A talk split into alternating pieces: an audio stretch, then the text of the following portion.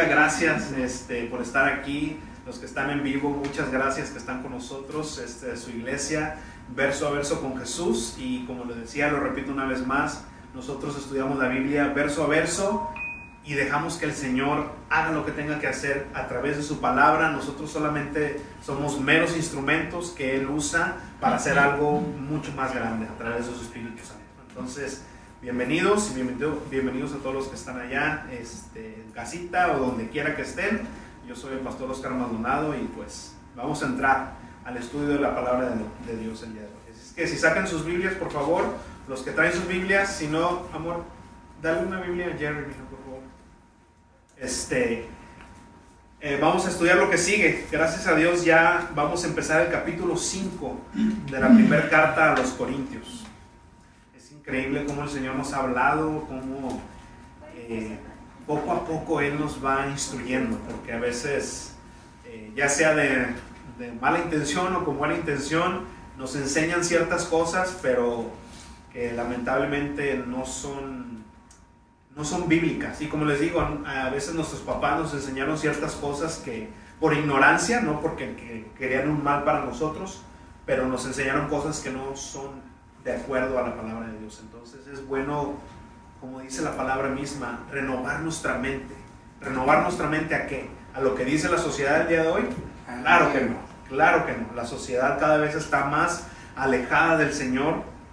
Entonces es peligroso dejar que la televisión, que las noticias, que el radio, que todo eso nos vaya dictando cómo tenemos que pensar el día de hoy, sino lo que es la palabra de Dios porque esto es lo más seguro, es la profecía más segura que tenemos y, es lo único que nos va a mantener eh, sobrios, nos va a mantener fijos eh, en Cristo Jesús. Entonces, eh, si nos ponemos de pie, lo que vamos a hacer el día de hoy, normalmente leo toda la porción, pero hoy vamos a ver todo el capítulo 5, entonces por cuestión de tiempo no vamos a leerlo todo, pero sí vamos a ir leyendo verso a verso como siempre lo hacemos. Así es que nos ponemos de pie este, el tema de hoy se llama el amor con verdad y la verdad en amor. ¿Por qué, este, ¿por qué le puse ese, ese título? Este, muchas veces, bien intencionados, decimos cosas que en lugar de ayudar algún problema, alguna situación, la empeoramos. Decimos verdades sin amor. Por ejemplo, y este, este ejemplo lo he escuchado ya muchas veces de, gente que ha perdido, por ejemplo, seres queridos. Y yo sé que cuando vamos a algo así, a un funeral o algo así, eh, es difícil que dices, todos creo que llegamos a decir, es que no sé qué decir. ¿Sabes qué? Si no sabemos qué decirme, es mejor quedarse callado a decir algo que empeora las cosas. Por ejemplo, alguien pierde un ser querido y dices, ay, mira, pues es que tienes que aceptar la voluntad de Dios, mira, eh, y si fue cristiano, mira, es que ya está con el Señor. Y es verdad, todo lo que le dices es verdad, pero no es el momento de decir eso. Alguien que perdió a alguien, eh, eh, alguien amado no quiere escuchar eso. No es algo que, lo, que, lo, que, le da consuelo. ¿Por qué? Porque tú quieres tener a ese, esa persona aquí contigo.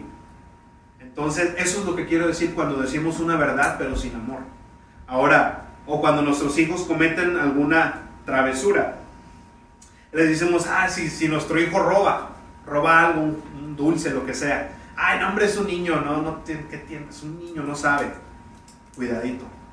Porque eso es amor sin verdad. ¿Por qué? Porque sí tiene que ver. Si no enseñamos a nuestros hijos desde chiquitos que robar es malo, ¿tú qué crees que va a crecer pensando ese niño? Ah, pues, ¿qué tiene de malo si nomás estoy agarrando algo? Si no, a que, me lo, que se lo lleve a alguien más, pues me lo llevo yo, ¿no?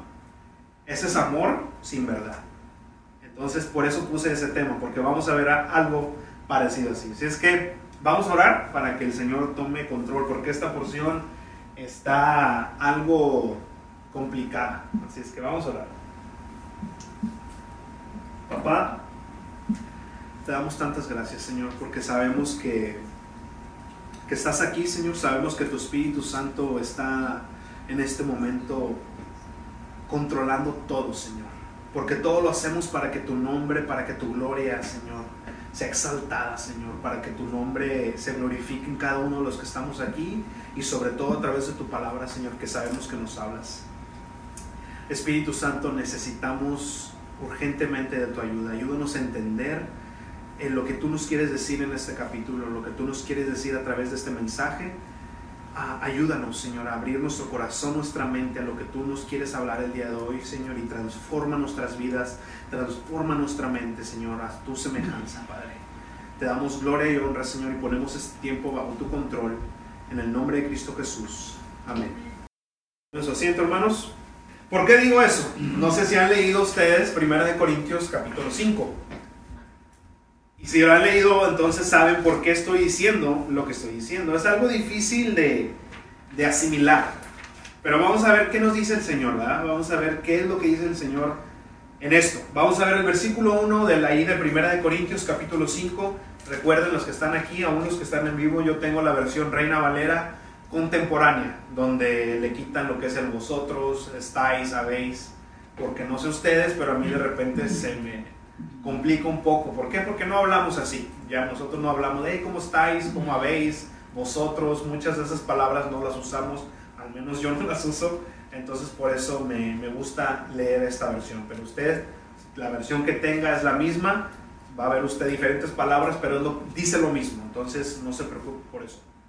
Pero el versículo 1 dice, se ha sabido de un caso de inmoralidad sexual entre ustedes que ni siquiera los paganos tolerarían, y es que uno de ustedes tiene como mujer a la esposa de su padre.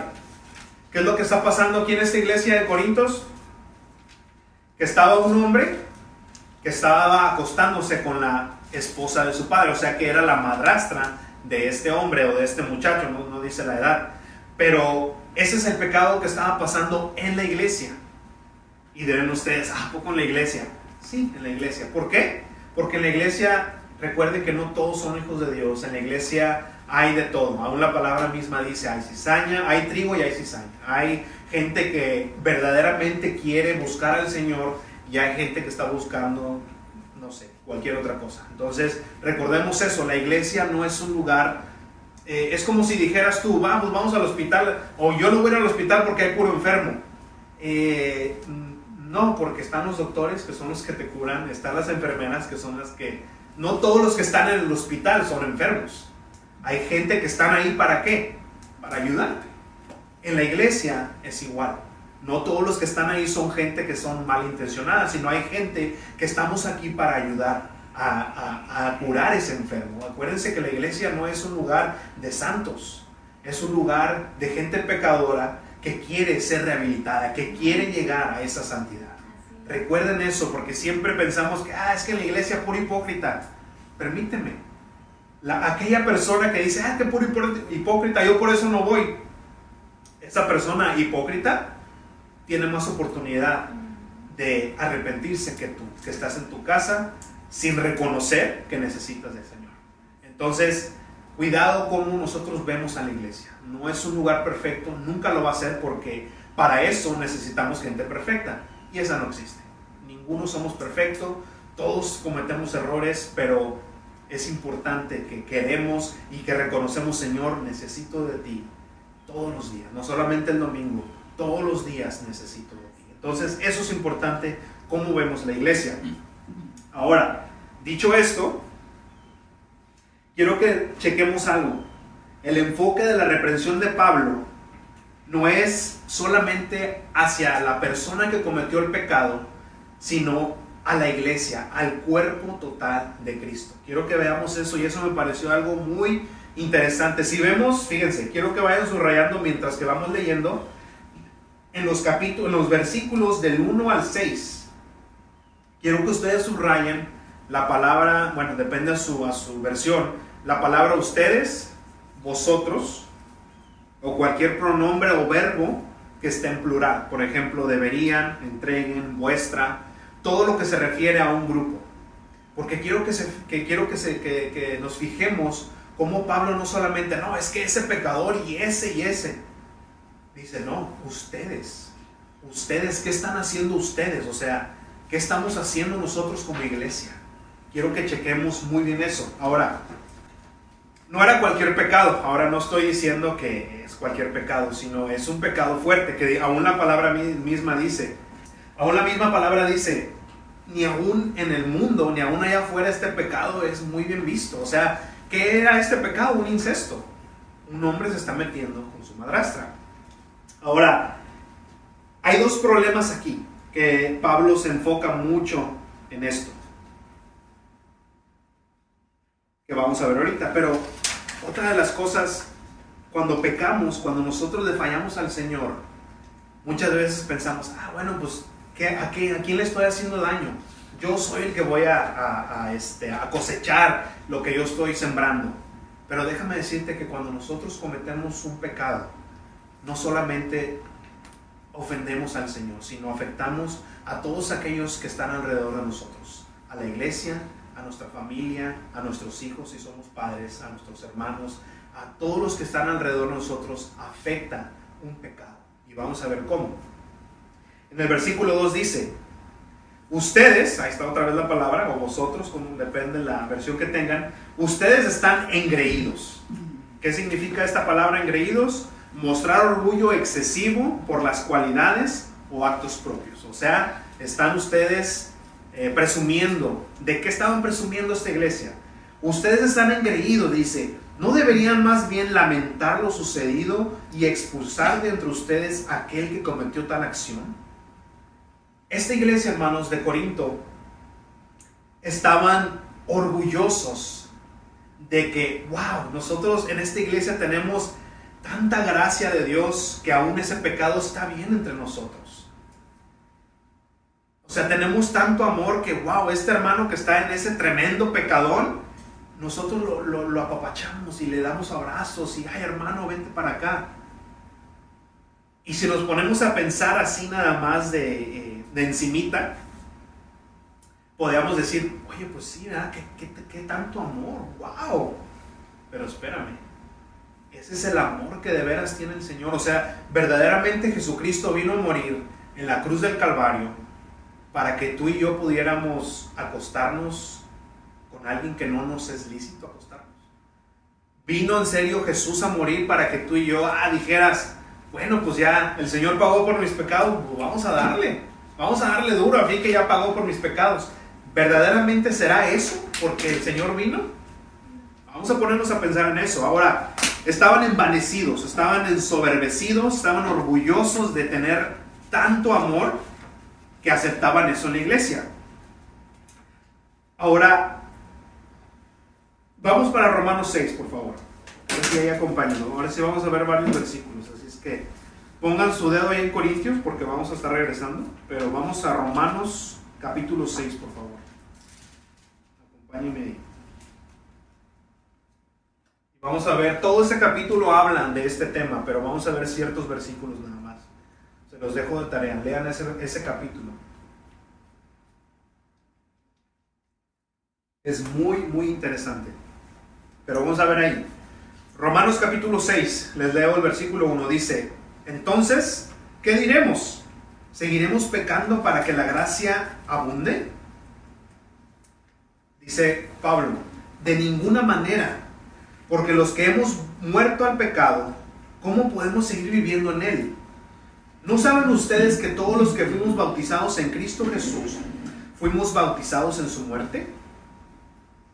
Porque, el bautismo, porque en el bautismo fuimos sepultados con él en su muerte, para que así como Cristo resucitó de los muertos para la gloria del Padre, así también nosotros vivamos una nueva vida para que nosotros vivamos una nueva vida. El Señor no vino a pagar por nuestros pecados para que nosotros sigamos viviendo en el pecado, porque como dice aquí, o sea, la gracia cubre los pecados, pero dice a poco, ¿vamos a pecar más para que haya más gracia? Dice Pablo. No, ¿cómo crees? O sea, ¿cómo crees que el Señor vino a pagar nuestros pecados para seguir pecando? Dice, no tiene, no tiene sentido. Dice que Él vino para darnos una nueva vida. Ahora, para todo eso tenemos que entender qué, qué, hace el pecado en mi vida. O sea, eh, de repente el pecado dices tú, no, pues el pecado sabe rico. O sea, el pecado da, a la carne le gusta. Si el pecado no fuera eso, nadie pecaríamos. O sea, nadie dijera, no, yo el pecado ni siquiera me gusta. No, el pecado es bueno para la carne. Pero recuerden, ¿cuál es el pago? ¿Qué, qué es el precio por ese, ese buen sentir, ese rato, ese momento de emoción, ese momento de placer? ¿Cuál es el pago por, eso, por ese tiempo? Dice la palabra de Dios que el peca, el, la paga del pecado es la muerte. La muerte espiritual y al final la muerte eterna, que es toda la eternidad sin la presencia de Dios. Porque todos somos seres eternos. Todos vamos a vivir eternamente. Pero ¿dónde vamos a estar? Hay dos lugares solamente. Y esa es la paga del pecado, dice la palabra de Dios. Y ahí mismo en Romanos 6, vamos para el, el versículo 11 y rápidamente nos vamos a brincar ciertas partes. Dice, así también ustedes considérense muertos al pecado, pero vivos para Dios en Cristo Jesús, nuestro Señor. Por lo tanto, no permitan ustedes que el pecado reine en su cuerpo mortal, ni lo obedezcan en sus malos deseos. Tampoco presten sus miembros al pecado como instrumentos de iniquidad, sino presenten ustedes mismos a Dios como vivos de entre los muertos y presenten sus miembros a Dios como instrumentos de justicia. ¿Cómo vamos nosotros a, a combatir ese deseo, ese pecado? ¿Cómo vamos a hacerlo? Dice aquí Romanos, preséntense a Dios, presenten sus miembros en servicio a Dios. Esa es la manera, porque muchas veces dicen las personas, ah, es que no, no puedo dejar de, de, pecar, no puedo dejar de fumar, no puedo dejar de hacer ciertas cosas. ¿Con qué hago? Y dirías tú, es que no puedo dejarlo. No es, no es, dejar el pecado no es que tú trates de dejarlo, porque nunca vamos a poder. Lo que dice aquí dice, preséntate ante Dios en servicio. Empieza a servir. ¿Qué te dice el Señor que tienes que hacer? Predicar. ¿Sabes que En lugar de echarme ese cigarro, en lugar de irme a fumar, en lugar de irme a buscar mujeres, ok, ¿qué dice el Señor que haga? Voy a predicar. ¿Qué dice el Señor que haga? Ponte a, leer tu palabra, ponte en oración, ponte a ayunar, ponte a, a servir en la iglesia. O sea, hay tantas, dice la palabra de Dios, la mies es mucha y pocos los obreros. Hay tanto trabajo que tenemos que hacer para el Señor y son pocos los que quieren entrarle al trabajo. Cuando alguien viene y dice, es que no puedo dejar de hacer esto, le digo, es que no tienes que dejar de hacerlo, tienes que ponerte a hacer lo que el Señor te dice que hagas. Cuando empezamos a hacer todo lo que el Señor tiene para hacer, créeme que no vas a tener tiempo de andar buscando mujeres, de andar de ocioso, de andar queriendo hacer esto y lo otro y lo otro. Cuando menos te acuerdes vas a decir, wow, ya, ya dejé de fumar. ¿Por qué? Porque me puse a trabajar, me puse a hacer algo para el Señor. Esa es la manera. Cuando queremos, ah, es que en serio, voy a dejar de hacerlo. Y estás ahí, voy a dejar de hacerlo. O sea, piensas más en el pecado pongámonos a trabajar para el Señor. Mantén tu mente en el Señor. Mantén tu mente ocupada en las cosas del Señor. Cuando menos lo esperes, ya dejaste de estar haciendo lo que haciendo. Esa es la mejor manera de combatir el pecado. Dice la palabra, presenta tus miembros ante Dios, presenta tu cuerpo, presenta tu tiempo, presenta tus finanzas, presenta tu casa, tu carro, todo, todo preséntalo al Señor. Y no vas a tener oportunidad el 14 ahí mismo dice, el pecado ya no tendrá poder sobre ustedes, pues ya no está bajo la ley, sino bajo la gracia. Entonces, ¿qué? ¿Pecaremos porque no estamos bajo la ley, sino bajo la gracia? De ninguna manera. ¿Qué es lo que está diciendo eso? La ley nos, nos dice que somos pecadores y que no tenemos oportunidad contra el pecado. Pero ahora estamos bajo la gracia. ¿Qué es eso? Antes no teníamos opción de decir no al pecado no teníamos con qué combatirlo, no teníamos fuerzas para decir, te decían, vamos acá y vamos, vamos a hacer esto, vamos.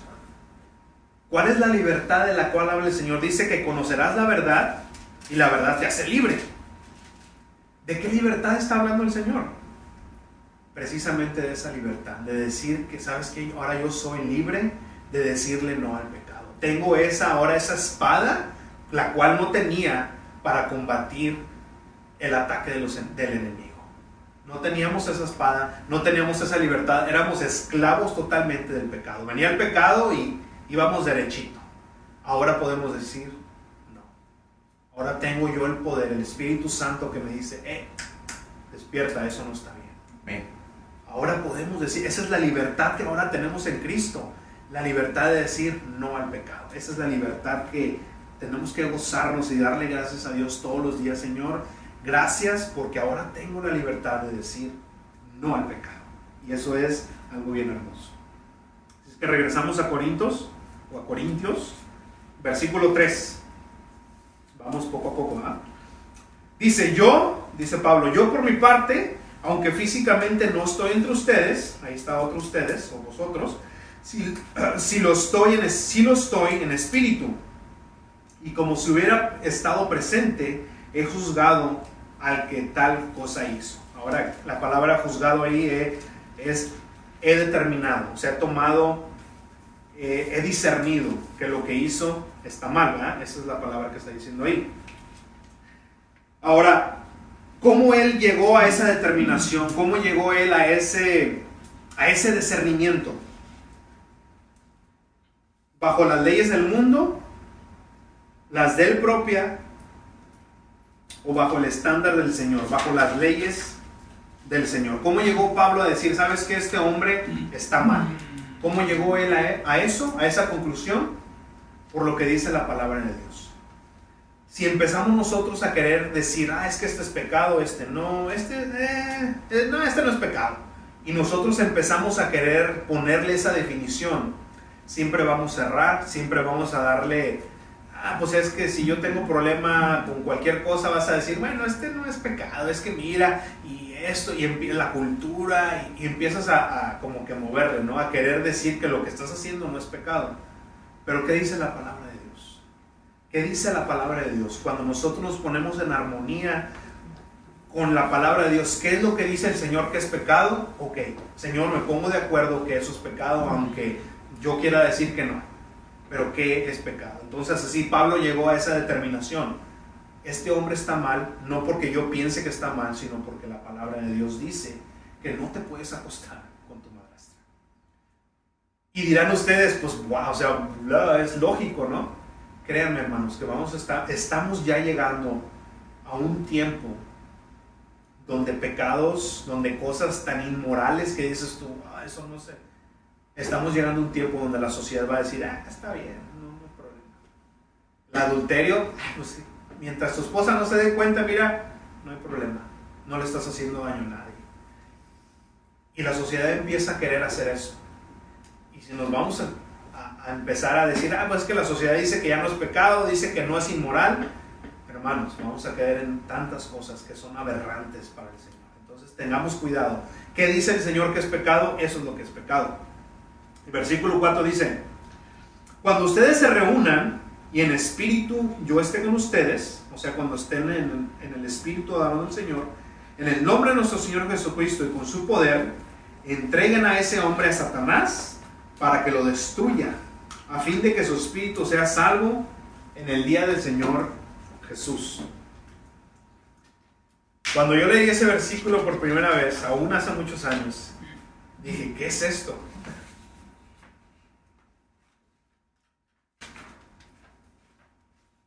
Que entregarlo a Satanás, o sea, se oye fuerte, es así como que Pablo, espérate, espérate, o sea, está bien que no tenemos que estar de acuerdo con el pecado, pero Pablo, entregarlo a Satanás, ¿qué significa eso? Vamos a ver. El espíritu, o sea, que el Señor esté presente bajo su comando, bajo sus estándares, ¿verdad? No los del mundo, no los que dice la sociedad, sino las reglas del Señor. ¿Cuáles son esas? ¿Cuáles son esos estándares? Lo primero es que cuando nosotros confrontemos o veamos un, pecado, escuches y sepas bien que ese pecado no es un chisme de, algún, de algo que se está haciendo chisme, que no es que la, oh, es que la prima de mi vecina que tiene un novio, que su primo le dijo, que un vecino que conocía a uno que conoció en Facebook y que le... Oye, espérame, cuando nos llega información que, que ha pasado por 30 filtros, lo más probable es que es mentira. Y lo más probable es que la información ya llegó totalmente distorsionada. No sé si han ustedes jugado el teléfono descompuesto. Yo sé que la generación como Jerry ya no juegan eso, solamente nosotros viejos, ¿verdad? Que agarraban un, como un estambre y ponían vasos de unicel. Y ese era el teléfono, ¿no? Y, los, lo ponías de aquel lado y empezabas a hablar. Y pues obviamente no es lo mejor que se oye. Pero así, ¿no? ¿nunca jugaste eso, ¿verdad, Jerry? Sí. Bueno, todavía es de nuestra generación. Este, pero eh, llega y tienes que repetir el mensaje. ¿Qué fue lo que dijo?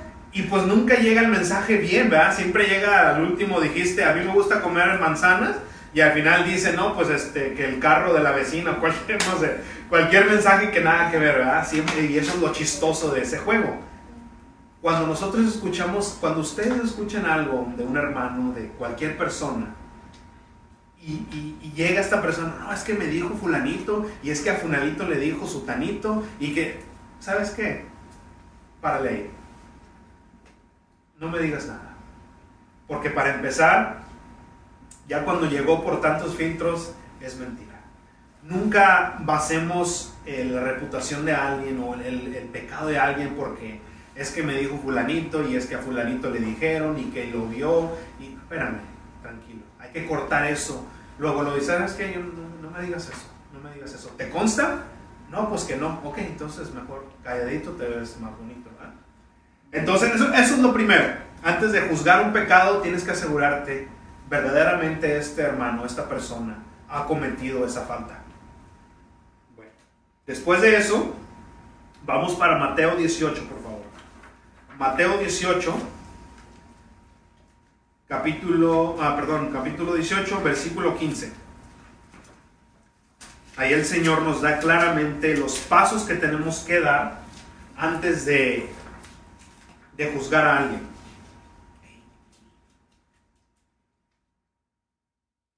18, versículo 15.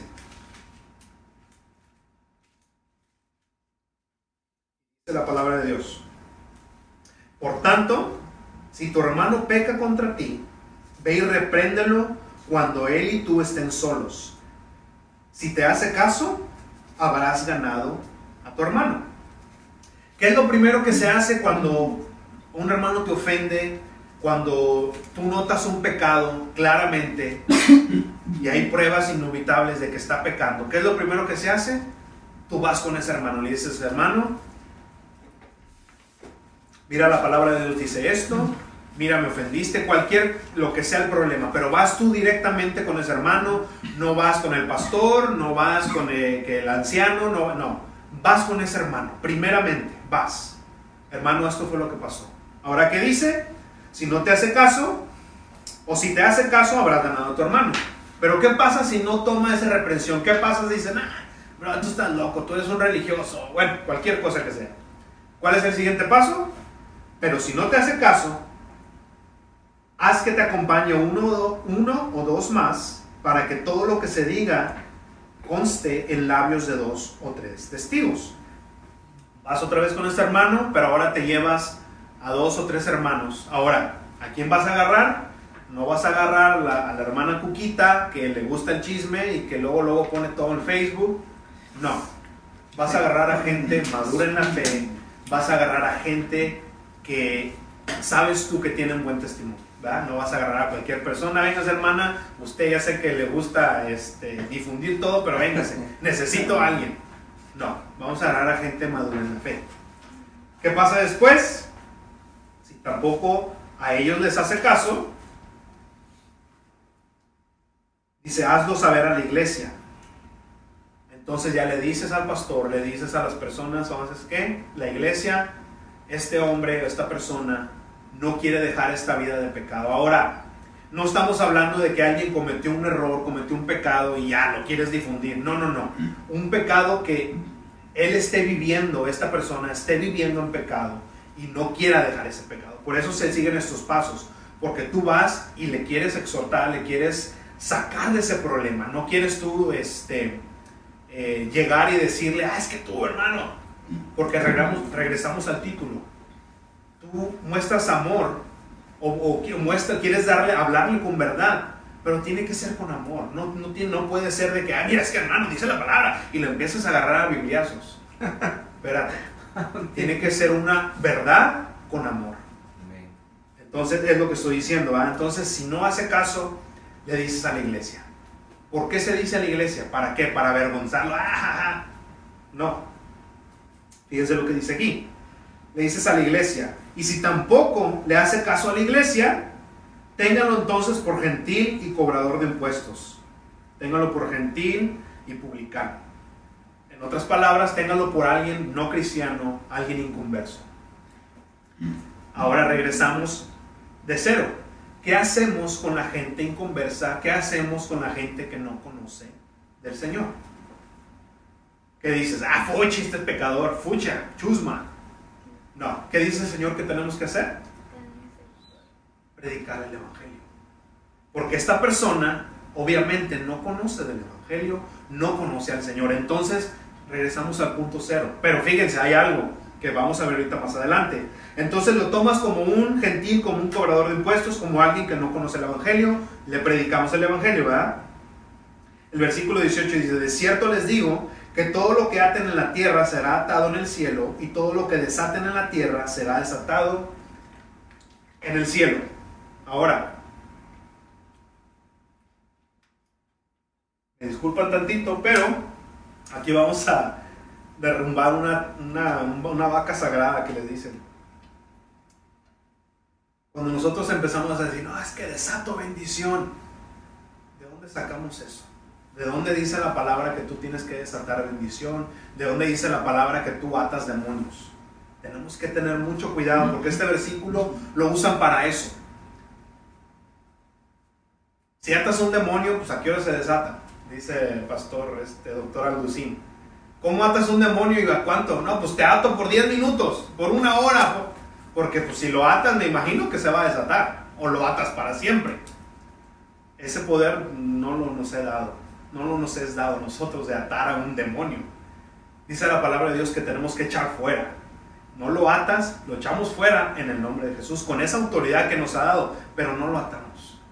Cuidado con eso. Ahora, dice que lo que ates en la tierra será atado en el cielo. Ahora, el juicio, lo que quiere decir es esto, el juicio que decretemos sobre esta persona, o sea, no está hablando de salvación, sino del pecado.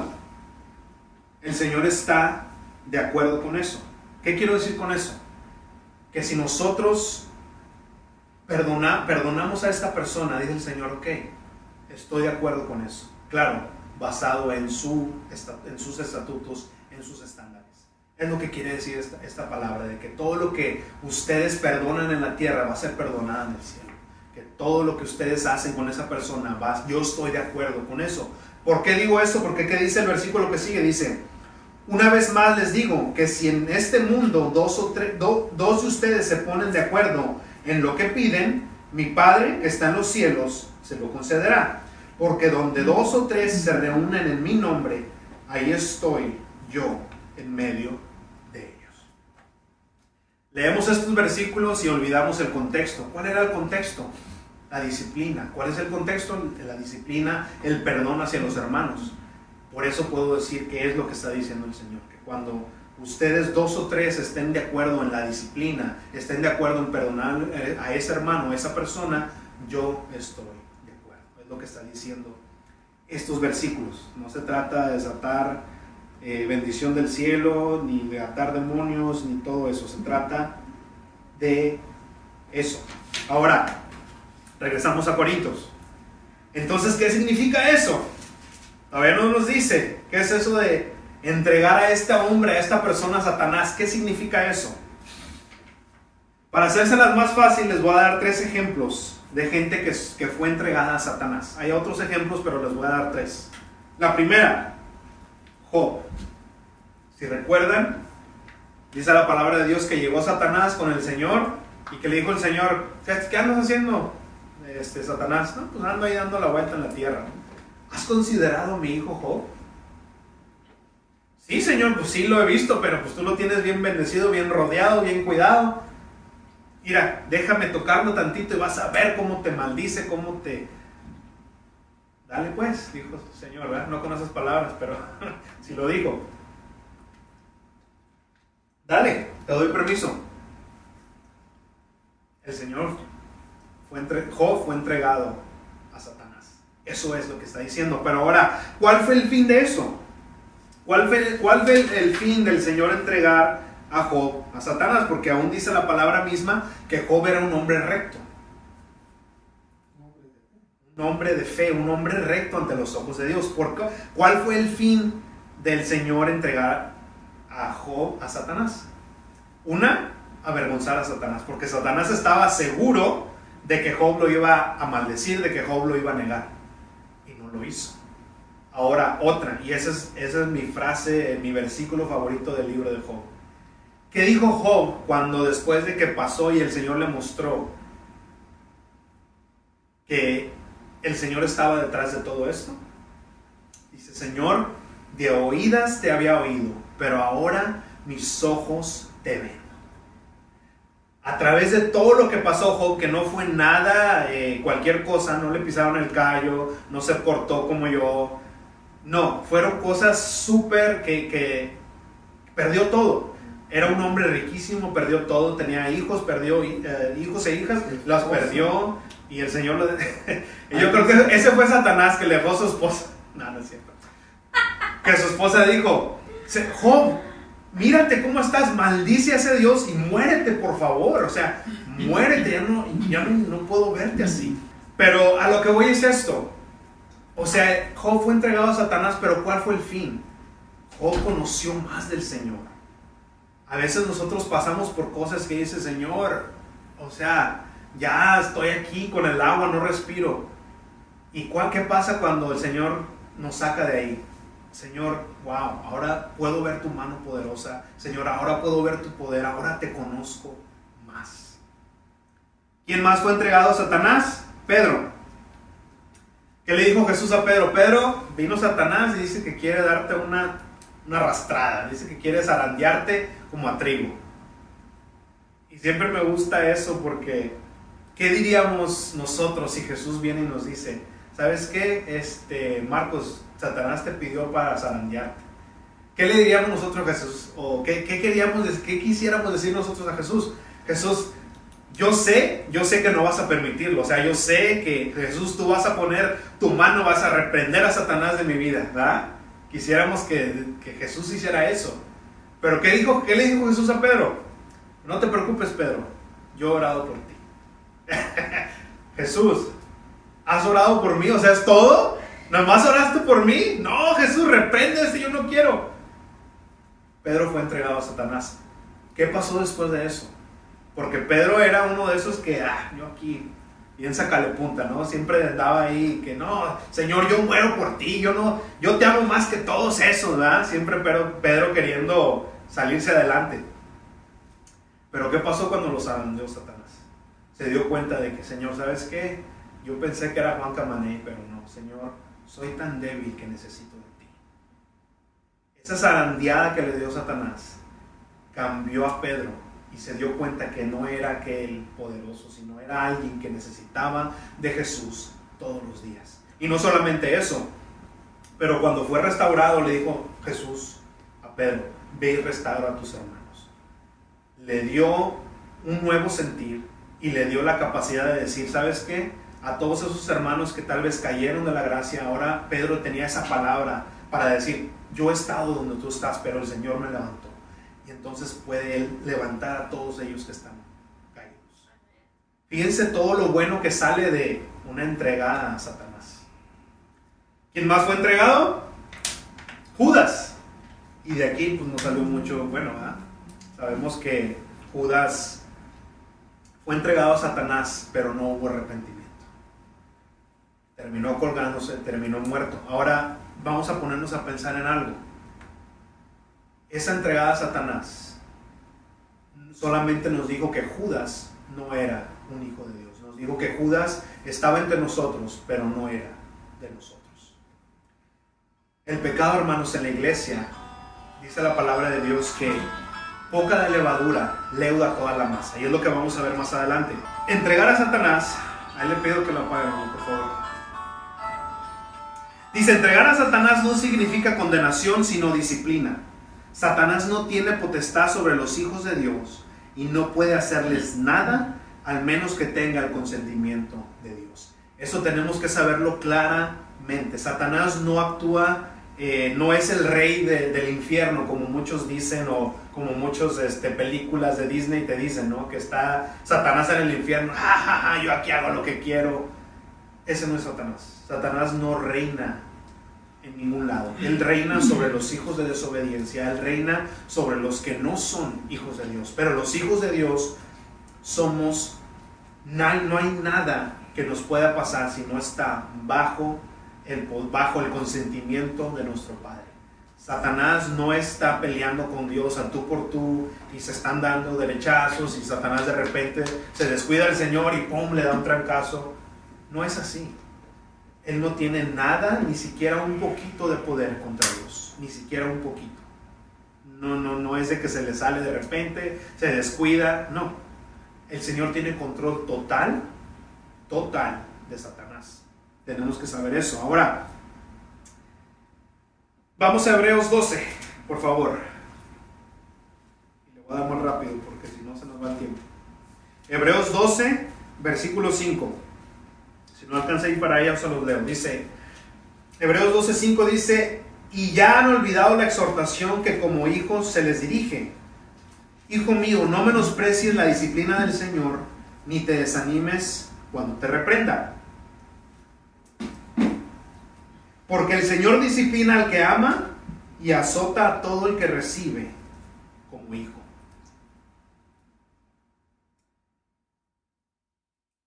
No te preocupes cuando el Señor te está disciplinando.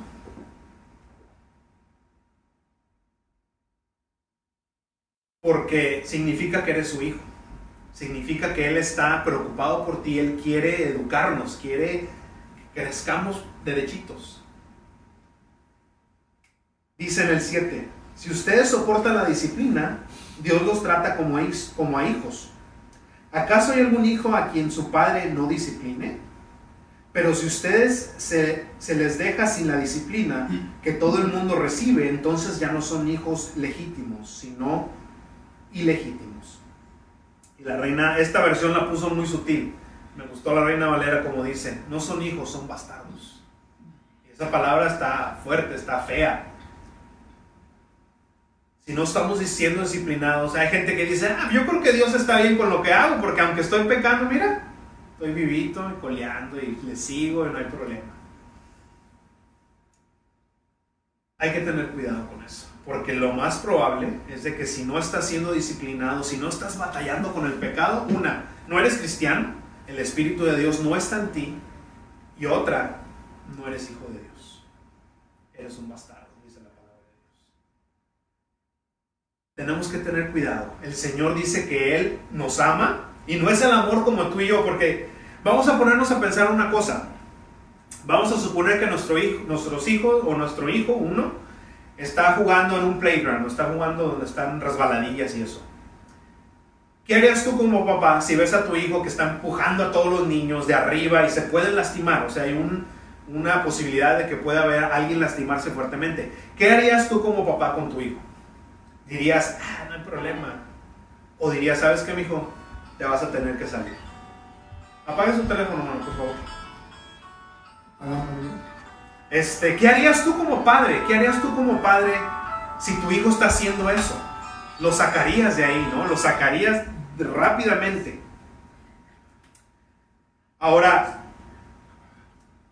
eh, ¿pondrías tú como padre a tu hijo en un cuarto con un niño enfermo? ¿Tú lo harías verdaderamente? O dirías, no, pues es que se me va a enfermar, ¿verdad?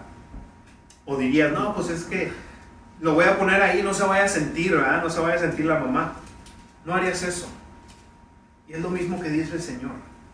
¿Sabes qué? Yo voy a, sacar a mi hijo de ahí. ¿Por qué? Porque le está haciendo daño a mis otros hijos. Los puede dañar. Ahora, versículo 6 dice, no es que esté bien, no está bien que ustedes se jacten. O sea, no está bien que ustedes estén tan orgullosos de esto. ¿No saben que un poco de levadura hace fermentar toda la masa? O sea, leuda toda la masa. Un poco de pecado hace que todos caigan en pecado, es lo que está diciendo. La levadura, hermanos, en la palabra de Dios siempre tipifica el pecado. Siempre que vean esa palabra está hablando de pecado. Dice, límpiense de, y vamos a cambiar esta palabra, ¿eh? por levadura vamos a ponerle pecado. Límpiense de, la, del viejo pecado para que sean una nueva masa, sin pecado, como en realidad lo son. ¿Qué está diciendo? ¿Que ya no pecamos? No, sino que el Señor ya ha borrado ese pecado. Dice la palabra de Dios que somos limpiados por la sangre de Cristo y ahora el Señor nos mira como si nunca pecáramos. Cuando lleguemos al cielo, el Señor no va a ver nuestro pecado, sino a ver la justicia de Cristo. Somos vestidos con la justicia de Cristo. Entonces dice, como ahora lo son, ¿verdad? Ahí luego dice, nuestra Pascua, que es Cristo, ya ha sido sacrificada por nosotros. Así que celebremos la fiesta, pero no con la vieja levadura, no con ese viejo pecado, sino con la levadura, ni con la levadura de malicia y de maldad, sino con los panes sin pecado, o sea, nuestro cuerpo sin pecado, de sinceridad y verdad. Versículo 9. Por carta ya les he dicho que no se junten con esos libertinos. ¿Qué vamos a hacer nosotros como creyentes con esas personas que persisten vivir en pecado? Dice, ya no se junten con esos libertinos, dice en el 10. Yo, no, yo no, no me refiero a los que, que se aparten de todos los libertinos mundanos, o de los sábaros, o de los ladrones, o de los idólatras, pues en ese caso tendrían que salirse del mundo. ¿Qué está hablando aquí Pablo? Dice, no, pues es que no te juntes con, la persona, con las personas que pecan. Dice Pablo, pues tendríamos que dejarnos de juntar hasta conmigo mismo, ¿verdad? No se puede, es algo ilógico. No está hablando de un ascetismo, porque el, ascetismo lo que es es, de, eh, por ejemplo, los monjes, eh, los, budistas tienen ese, sentido, esa idea de que si te alejas de lo malo vas a ser bueno. Pero el problema no es que lo malo, si te alejas de lo malo vas a ser bueno, sino lo que está diciendo es de que el, el mal viene del corazón. El mal viene del corazón. Dice más bien en el 11, les escribí que no se junten con los que se dicen ser hermanos, pero son libertinos, ávaros, idólatras, insolentes, borrachos y ladrones. Con esa gente ni siquiera coman juntos. ¿Qué es lo que está diciendo? No es que te vas a dejar de juntar con los pecadores. Dice, déjate de juntar con aquellos que dicen que son cristianos y hacen totalmente lo opuesto. Aquellos que son cristianos y que dicen que la gracia es para pecar, es una licencia para pecar. Ya Jesús pagó por mi pecado, si es que vamos a darle. Dice Pablo, no te juntes con esos, ni siquiera comas con ellos. ¿Por qué? Porque como les dije, ¿a poco ustedes pusieran a su hijo en un lugar con un niño enfermo? Creo que no hicieran eso. ¿Por qué? Porque se va a enfermar. Es lo mismo que el Señor hace con nosotros. Vamos a ponernos de pie, hermanos, ya para terminar.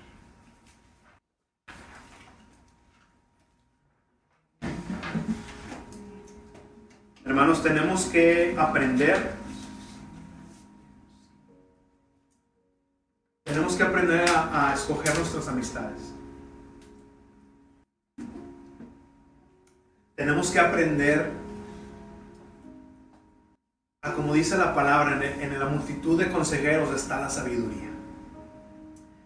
Hermanos, hay que juntarnos con personas que nos edifiquen, con personas que nos den, que, que, emane esa sabiduría de la palabra de Dios, no la sabiduría del mundo, esa sabiduría es basura. La palabra de Dios dice que esa sabiduría el Señor la tiene como locura, como, como tonta. La sabiduría que viene de la palabra de Dios, juntémonos con personas que nos enseñen la palabra de Dios, que nos enseñen, eh, que muestren a Jesucristo.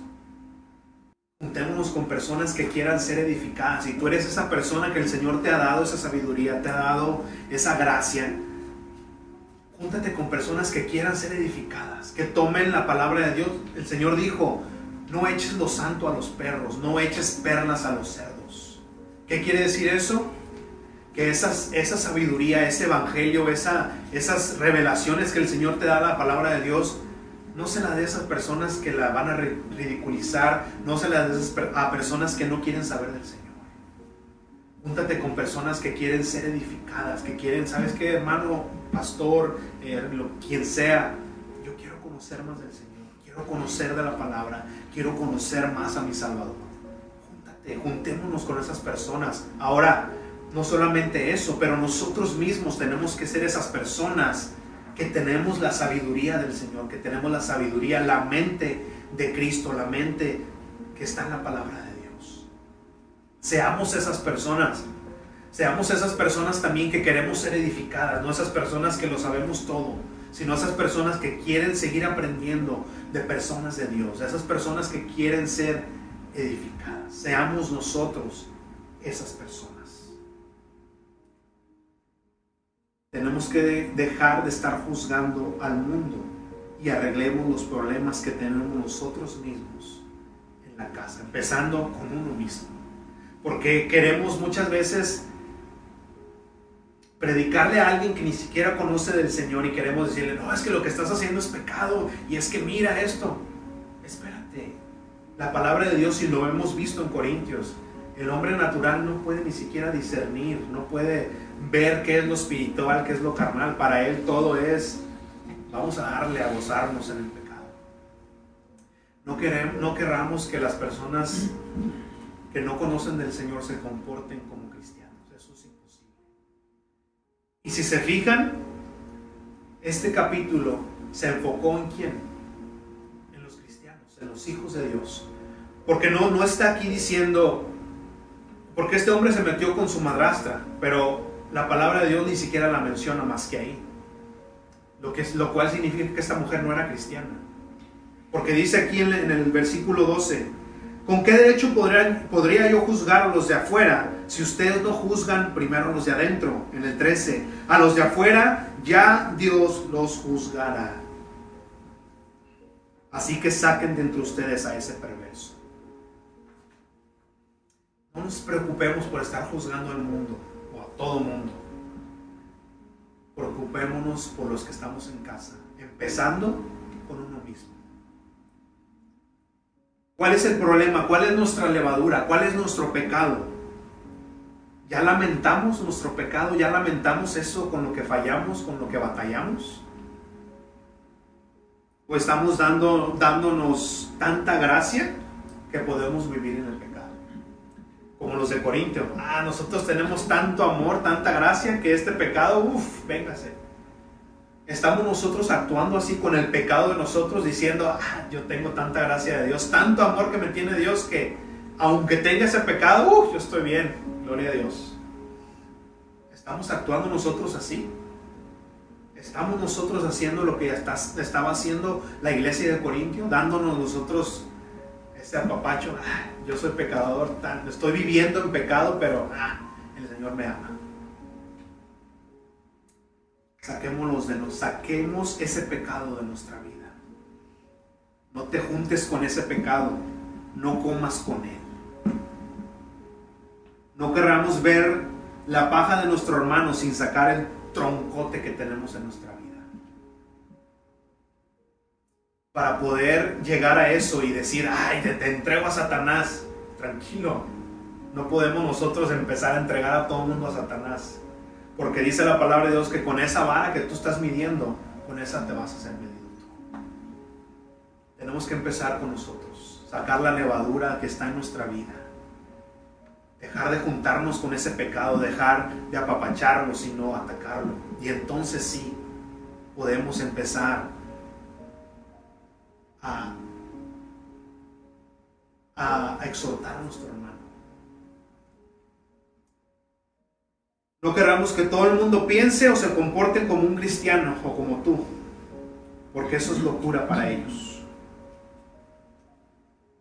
Hoy te quiero decir que hoy es el día. Si tú, si tú tienes esa levadura en tu vida, si tú tienes ese pecado en tu vida que has estado viviendo y sabes, sabes tú que la palabra de Dios dice, eso es pecado, saquemos el día de hoy, saquemos ese pecado de nuestra vida el día de hoy.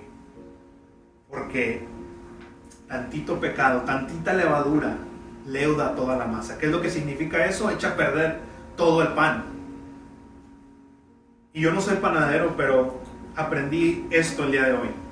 Tal vez para ustedes ya lo sabían, yo no lo sabía.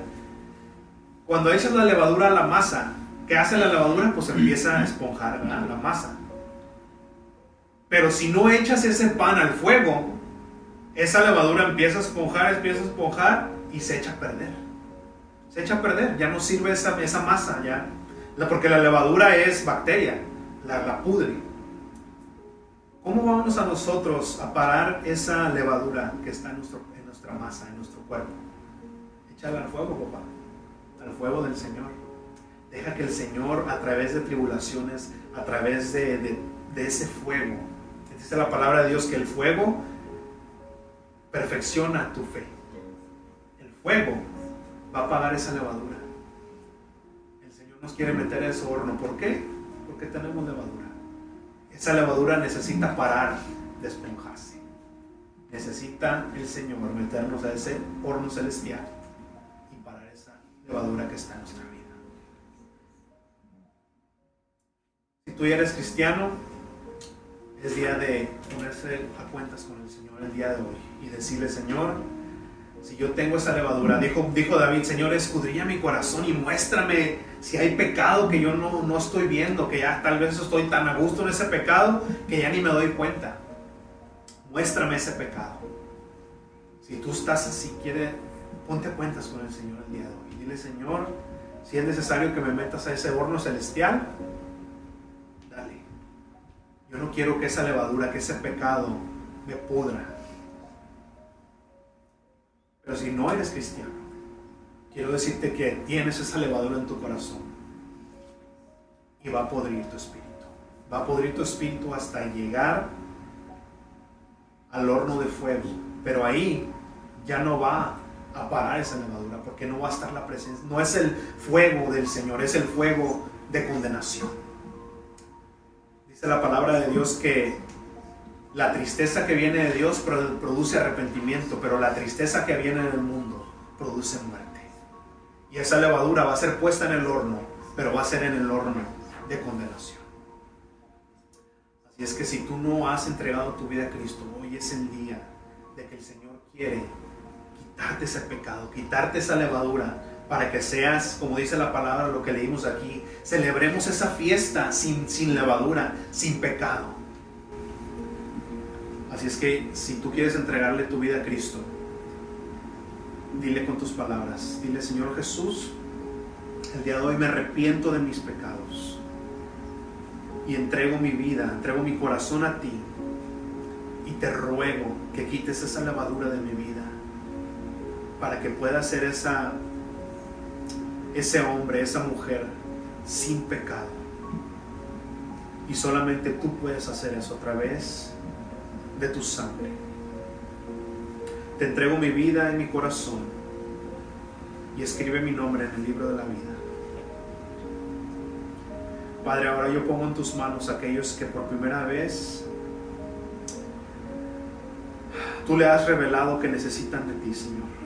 Padre, cuídalos, guárdalos, Señor, y que esa semilla que acaba de caer en ese corazón, Padre, no sea robada por el enemigo, sino que Padre, que germine y dé ese fruto, Señor, para que tu nombre sea glorificado, para que el mundo pueda ver lo que tú haces aún, Señor, con un corazón que se rinde a ti. Padre, todos, todos aquellos que ya somos cristianos, Señor, que somos hijos tuyos. Padre, quita toda levadura de nuestro corazón. Quita, Señor, todo lo que estorbe, Padre. Señor, si es necesario ponernos en ese fuego, Señor, hazlo, Padre, hazlo. Quema, Señor, toda imperfección, quema, Señor, todo aquello que está estorbando a crecer en ti, todo aquello que está estorbando a tener esa comunión contigo, Señor. Quémalo, Padre. Tu palabra dice que es mejor entrar al reino de Dios manco, Señor, que todo nuestro cuerpo se vaya al infierno, Señor. Padre, quita lo que tienes que quitar, quema lo que tienes que quemar, Señor. Y te damos gloria y honra nos ponemos en tus manos. Señor, ayúdanos, Señor, a crecer en ti, Padre. Padre, y aunque no quisiera decirlo, no quisiera ni siquiera nombrarlo, Padre, porque se oye tan feo, Padre, pero tú usas eso para perfeccionarlos, Padre, que si necesitamos ser entregados a Satanás para que queme la carnalidad de nosotros, Señor. Hazlo, Señor, porque sabemos que estamos en el hueco de tu mano y que no va a pasar nada que esté fuera de tu control. Padre, glorificamos tu nombre, en el nombre que es sobre todo nombre, en el nombre de Jesús. Amén y amén. Hermanos, que Dios me los bendiga. Eh, todos aquellos que están en vivo, que Dios me los bendiga. Eh, compartan este mensaje con aquel que es, necesita escucharlo. Esta palabra es dura, pero es necesaria. El amor muchas veces lo tenemos equivocado. Pensamos que el amor es darle a lo que quiere. El amor es darle lo que necesita. Y el, Señor tiene un amor perfecto y siempre nos va a dar lo que necesitamos. Que Dios me los bendiga. Nos vemos la próxima semana.